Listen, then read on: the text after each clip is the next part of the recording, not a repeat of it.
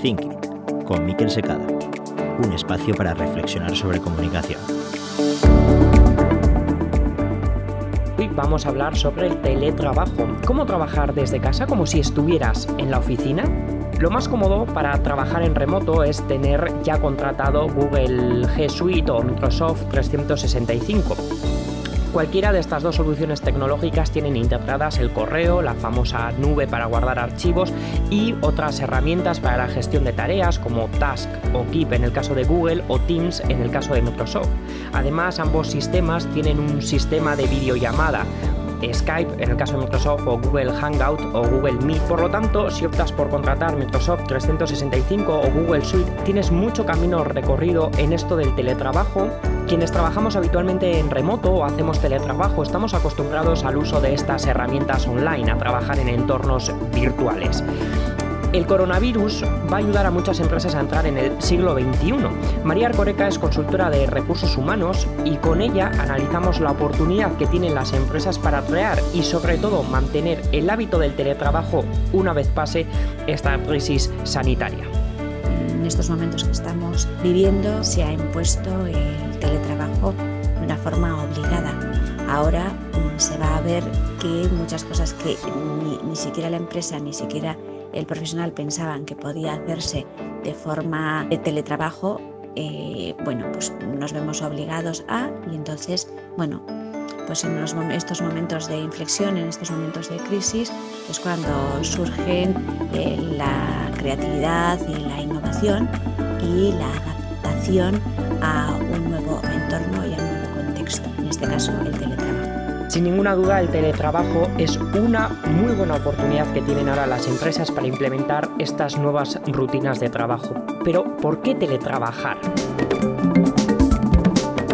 El 81% de las empresas españolas dice que tiene un horario flexible de entrada y salida para sus trabajadores. Generalmente se traduce en que sus trabajadores tienen entre media hora y una hora para poder entrar y en función de esa entrada luego hacer la salida. Pero el trabajo remoto es ir un paso más allá.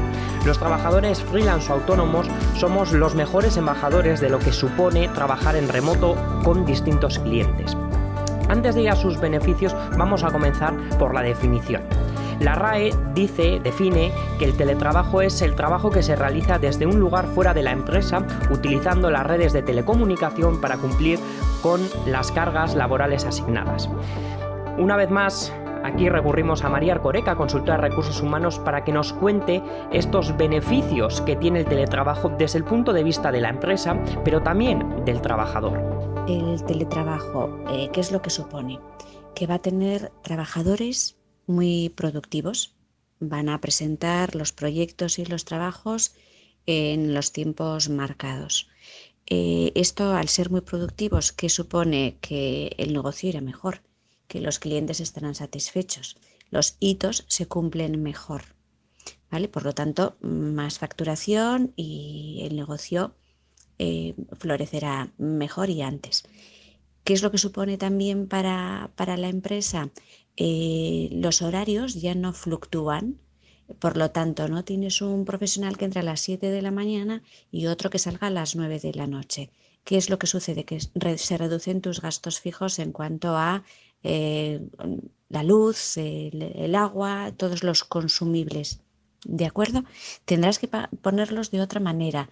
Tendrás que establecer una retribución por consumibles para cada uno de los, de los trabajadores, pero ya los que eran gastos variables se convertirán en gastos fijos. ¿Qué es lo que supone también? Eh, ayudas a la conciliación, que supone un plus para la empresa en cuanto a reputación. Eh, generas confianza en tus trabajadores, confías en ellos, en que van a hacer su trabajo, que van a trabajar.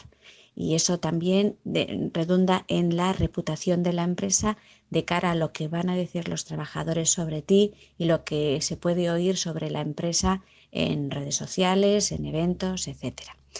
De cara al profesional, eh, deja de existir lo que eh, en este país es muy, muy habitual, lo que es el presentismo quién se va el último. ¿Vale? Aquí ahora haces tu trabajo y finalizas. Ya está. ¿Eso qué supone? Eh, que tienes que, si ya eres mm, fenomenal y si no, tienes que convertirte en una persona muy metódica, con una rutina. Tienes que ser muy disciplinado y organizado. Si ya eras, pues esto te va a venir muy bien y si no, te va a ayudar a serlo, a ser eh, metódico, a ser organizado y a ser disciplinado. Como el empresario ha depositado confianza en ti, porque bueno, vete a casa y haces tu trabajo, tú te sientes reconfortado y te sientes reconocido. Mm, confían en ti. Eso para un profesional, eh, pues bueno, pues la autoestima eh, se eleva. te ayuda a conciliar al, trabajador le ayuda a conciliar y como se organiza bien su trabajo, puede conciliar y puede sacar tiempo bien para obligaciones familiares o bien para tiempo libre. Y luego, mm, vamos a ver, es un teletrabajo. Tienes que hacer tu trabajo y presentarlo. Vas a resultados eh, y vas a cliente. Eh, por lo tanto, eh, solamente entregas el trabajo bien hecho y, bueno, pues cuando ya lo tienes bien finalizado es cuando lo entregas y te sientes, mm, es el personal se siente muy realizado cuando ya ha entregado ha entregado el trabajo porque bueno, es, es, lo óptimo, que es lo que recibe también el empresario.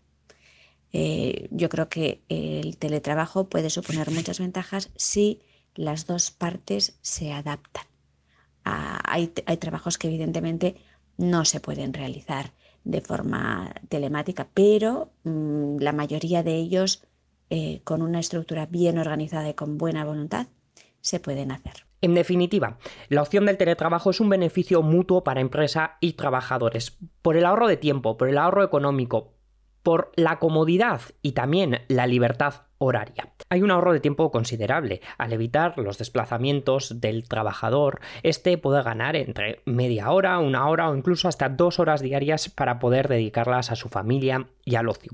También hay un ahorro económico para las empresas y también para los propios trabajadores que se evitan el coste del desplazamiento hasta el lugar del trabajo. Y sobre todo, hay un espacio de trabajo personalizado. Si haces el teletrabajo desde tu propia casa, tú eliges cómo decorar tu espacio de trabajo, cómo ubicas el mobiliario, etc. Y por supuesto, qué decir de la libertad horaria. Dicen que las personas son alondras más productivas por la mañana o búhos, son las que trabajan más bien en la última parte del día. Trabajando en remoto, el trabajador elige a qué hora quiere más o menos eh, trabajar, por lo tanto dividiendo sus horas de trabajo en función de su disponibilidad horaria. La correcta gestión de los beneficios hará que el trabajo en remoto sea una gozada y te olvides de querer trabajar en la oficina.